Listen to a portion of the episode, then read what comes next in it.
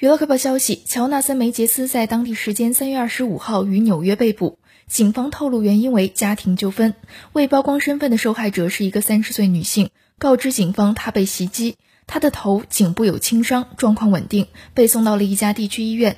梅杰斯的代理人告诉媒体，他没有做错事情，我们期待还他以清白，澄清此事。梅杰斯的个人生活公众所知不多，他有一个现年十岁的女儿，与女儿的母亲似乎没有婚姻关系。